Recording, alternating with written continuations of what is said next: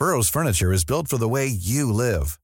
From ensuring easy assembly and disassembly to honoring highly requested new colors for their award-winning seating, they always have their customers in mind. Their modular seating is made out of durable materials to last and grow with you.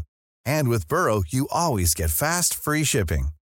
Get up to 60% off during Burrow's Memorial Day sale at burrow.com slash ACAST. That's burrow.com slash ACAST. burrow.com slash ACAST. Heraldo Podcast, un lugar para tus oídos. Noticias del Heraldo de México. El presidente López Obrador advirtió que no cualquiera puede gobernar México, pues para tomar las riendas del país se debe tener experiencia. No puede ser alguien que únicamente es famoso, como conductores de medios de comunicación, deportistas, cómicos, intelectuales y hasta científicos.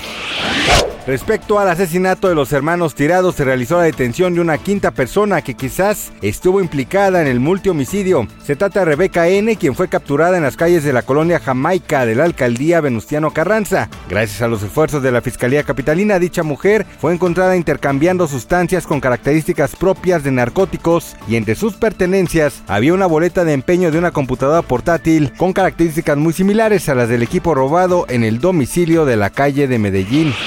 La conductora de televisión Andrea Escalona dio la bienvenida a su primer hijo, a quien llama de forma cariñosa Churrito. Fue por medio del programa Hoy que se dio la noticia de que la conductora ya tenía entre sus brazos a su hijo. El pequeño nació el pasado 22 de diciembre a las 17.35 horas y pesó 2 kilos 800 gramos.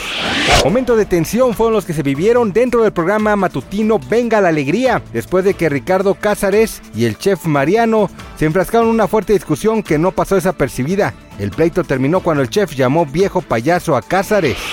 Gracias por escucharnos, les informó José Alberto García. Noticias del Heraldo de México.